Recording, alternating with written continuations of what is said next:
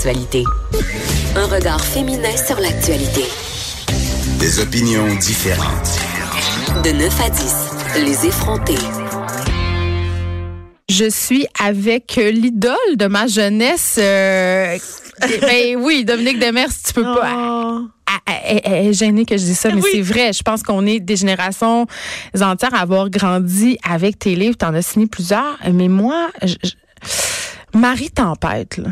Ouais. Ça, là, ça m'a tellement marqué. Ça racontait l'histoire de Marilyn, euh, puis d'un gars qui sentait les feuilles d'automne. Antoine. Je l'ai-tu cherché, ce gars-là? Ah, Qui aussi. sentait les feuilles d'automne. Cette image-là est restée. Oui. Est-ce que tu es consciente que tu as marqué comme ça euh, l'imaginaire amoureuse de Oui. beaucoup de jeunes filles Oui, au Québec? Oui. Ben, on, on me le dit souvent, puis moi, je, vis des choses, tu sais, comme dans un salon du livre. Parfois, il y a des, il y a des femmes qui, qui me serrent dans leurs bras, puis qui pleurent. Puis ça me touche beaucoup, mais c'est drôle, hein. Moi, je suis, je suis née dans une petite ville, puis je connaissais personne dans le milieu des arts. Ma mère est décédée quand j'étais jeune. Tu viens d'où? Hawkesbury. Hum. Puis Marie-Lune, ben, le premier tome de la trilogie, c'est mon histoire à moi. Alors, euh, donc, tout ça pour dire que, on dirait que je, je- je- je suis encore à me pincer. Là. Je négocie un contrat avec la France présentement pour mon dernier roman. Puis j'ai toujours l'impression que c'est comme, il y a quelqu'un à côté de moi qui vit tout ça. Mais moi, Dominique Demers, tu sais, j'arrive en vélo, puis je fais ma vie, puis c'est- comme si l'autre personne est trop grosse ou grande pour moi. C'est que tes livres t'ont dépassé. Ben c'est très très très très bien dit autant Marie-Lune que Mademoiselle Charlotte. Puis Oui, Mademoiselle C. Ouais. On, on connaît le film, Ouais, évidemment. oui, c'est euh, grâce à la belle Marie Chantal. Mais comment je dirais donc c'est exactement ça. Je pense que les personnages nous dépassent puis c'est pas de la fausse humilité. C'est c'est comme si on, on atteint des, des moments de grâce dans la vie, Euh, pas tout le long d'un projet d'écriture. Là, je serais, je serais vraiment euh, très fausse de dire ça, mais mais quand j'ai eu l'idée de Mademoiselle Charlotte, quand j'ai quand on m'a dit tu devrais écrire un roman pour adolescents, puis je cherchais une idée, puis j'avais rien, puis j'avais promis, puis j'avais mes trois enfants, puis je savais plus où me gorocher comme on dit, puis que j'ai pensé à mon, adolescence à moi, puis que j'ai commencé à écrire mon histoire comme ça, juste pour le fun, pour l'essayer, comme je me suis dit, ben pendant 15 minutes, je vais faire cet essai créatif là. Ça a été les 15 minutes les plus payantes de ta Ben, vie. mais tu sais, j'ai mis mon nom Dominique, puis après ça, j'ai dit, mais ça a pas d'allure, je peux, c'est pas, ben non, bah, bah, bah, bah. Puis là, j'ai dit, je vais inventer un nom que personne connaît. Il y avait Marie-Soleil Touga à l'époque, qui, et puis j'ai, inventé Marie-Lune. Puis là, il y a des Marie-Lune qui existent un peu partout. Ben, mais en, puis moi, c'est un personnage qui m'a beaucoup marqué, mais je- là, je pense que tu viens d'inventer un autre personnage qui va beaucoup marquer parce que tu es ici pour parler de ton nouveau roman que j'ai lu, L'Albatros et la Mésange, publié chez Québec Amérique. Ça fait une dizaine de jours que Ouais. c'est en librairie et ça raconte l'histoire de Mélodie et de Jean-Baptiste. Et là, je veux pas trop brûler les punchs, mais je veux juste dire que le livre est raconté dans leurs deux perspectives, Ouais. ce qui est vraiment très intéressant. Et euh, tu t'attardes encore à, à des thèmes qui sont chers aux adolescents, mais à tout le monde. Tu sais, en même temps, tu parles de la religion, euh, tu parles de suicide, de gros, des grosses affaires. Là. oui. Puis j'avais envie de te demander, euh, quand on écrit pour les adolescents, même si ton livre c'est pas pour les adolescents, là, je le répète, tout le monde peut le lire. là. Oui. Pas nécessairement. Total. Est-ce que tu te mets des, des limites?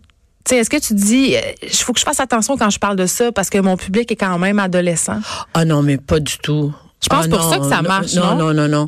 Non, non. Pour moi, écrire, c'est drôle. hein. Je, je suis comme surprise, mais en même temps, ta question est très, très pertinente. Mais quand on le vit, moi, je, je lis depuis toujours de la littérature pour enfants, pour ados, pour young adultes et pour adultes. Puis c'est comme mes lectures personnelles sont comme ça. Puis ce que j'écris, c'est la même chose.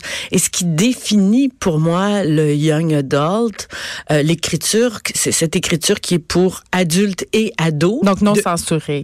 c'est ça, c'est l'intensité. Moi, je suis quelqu'un d'intense. Ça peut taper sur les nerfs. Des fois, mes enfants trouvent ça fatigant. Puis euh, c'est ça crée des défis dans la vie, mais je suis intense. Puis les, les jeunes adultes et, et les ados sont intenses. Mais c'est peut-être pour ça que tu écris sur eux Oui, et pour j'ai eux. besoin. J'ai be- moi là, quand ça fait longtemps que j'ai pas écrit un livre pour eux, euh, ben j'ai besoin de vivre dans cet univers-là parce que j'y suis bien. Parce que c'est plus quand je suis avec des adultes et quand j'écris, j'écris des romans qui sont strictement pour adultes, qui peuvent pas toucher les adolescents. Mais Marie Tempête, là où la mer commence, Maïna, l'Albatros et la Mésange, c'est des romans qui, qui, qui se promènent, qui ont pas de frontières, qui ont pas cette frontière-là. C'est des crossovers, comme on dit. Ah, et, et, ça, je pense que c'est défini beaucoup, beaucoup par une intensité avec laquelle je suis bien à l'aise. Ben, écoute, euh, Mélodie, ton personnage, euh, bon, elle a 17 ans, on le dit, elle est euh, dans ses premiers émois vraiment sérieux, amoureux. Et elle vit euh, une histoire d'amour avec un, un garçon euh, qui n'est pas Jean-Baptiste au début, qui s'appelle Elio. Et elle a sa première fois avec lui. Une première fois euh, qui tourne mal, disons-le. Il y a eu le mouvement MeToo. Oui. Euh, on, on, a nagé là-dedans, le, le, la question du consentement. J'ai l'impression que t'étais, ça, ça t'a beaucoup habité. Est-ce que c'était en lien avec ça, cette cette idée de parler du consentement parce que cette scène est intéressante, Dominique, parce que euh, c'est un consentement qui est pas clair. Ouais. Moi, c'est ça que j'ai aimé. Ben moi c'est ça que j'avais envie de dire parce que c'est vrai que le mouvement MeToo, puis j'ai eu des conversations avec ma fille entre autres sur ça, puis avec des copines, je trouvais que c'était très très polarisé. Et puis, moi, j'ai été journaliste à l'actualité pendant longtemps, puis on dirait que je suis portée, pas à me faire l'avocat du diable, mais quand c'est très polarisé d'un côté, à aller voir les nuances possibles, parce que je trouve que ça nous empêche de faire des erreurs euh, dans nos jugements, puis euh, ça nous ça nous oblige à être très en lien avec nos vraies émotions plutôt que les mettre dans une sorte de tiroir. Ah, c'est ça qui se passe. De vraiment analyser ce qu'on vit et puis d'en reconnaître l'unicité. Même s'il y a un mouvement, ce qu'on vit peut être proche de la polarisation de ce mouvement-là, mais il y a toutes sortes de, de variations possibles. Et quand j'ai écrit la scène de viol avec point d'interrogation parce ben, que moi non c'est pas pour moi il y en a pas point d'interrogation mais si tu savais comment c'est ça mais comment ça ça déclenche des euh, puis je trouve ça le fun que ça déclenche des, des dialogues parce que la jeune fille elle elle est pas sûre. Elle est pas sûre parce qu'elle est habitée. Elle est confuse. Elle est confuse, elle est habitée par toutes sortes de choses. Puis, puis elle est, elle est mal à l'aise parce que dans le fond, pendant pendant l'acte, elle avait envie et pas envie presque jusqu'à la fin. Mais à la fin, ça s'est clarifié et c'est là que ça devient un viol, à mon avis, effectivement. Mmh. Euh, la lecture, c'est important pour toi. C'est euh, une cause que tu embrasses. Et là, euh, j'ai envie qu'on se parle un peu de livres. Parce qu'on sait, là, c'est l'approche de l'été. Les gens vont s'amener, en tout cas, j'espère, vont s'amener un livre en vacances. Mais il y a 50 des Québécois qui lisent jamais. lisent jamais. De ouais. Pourquoi ouais. on s'intéresse pas à la lecture? Oh. Hein? Arrête, je vais, je vais aller, je vais aller, je vais traverser la table puis je vais aller te faire un câlin. Non, mais pourquoi? Parce que, pourquoi? est-ce que c'est les fameuses lectures obligatoires au cégep? Non, non, non. C'est, c'est, c'est vraiment, je pense que le, le problème, il est partout, là. C'est drôle, hein? Je, je, je m'en venais en, en vélo parce qu'il fait tellement beau. Puis, puis je pensais, euh, le, je pensais au ministre de l'Éducation, puis je me disais, il faudrait que j'y écrive parce que je lui ai déjà enseigné, puis on s'est croisés il y a pas longtemps. Puis, puis lui dire comment, tu sais, ce qu'il faut faire pour que tout le monde aime lire, c'est simple et c'est clair et c'est documenté.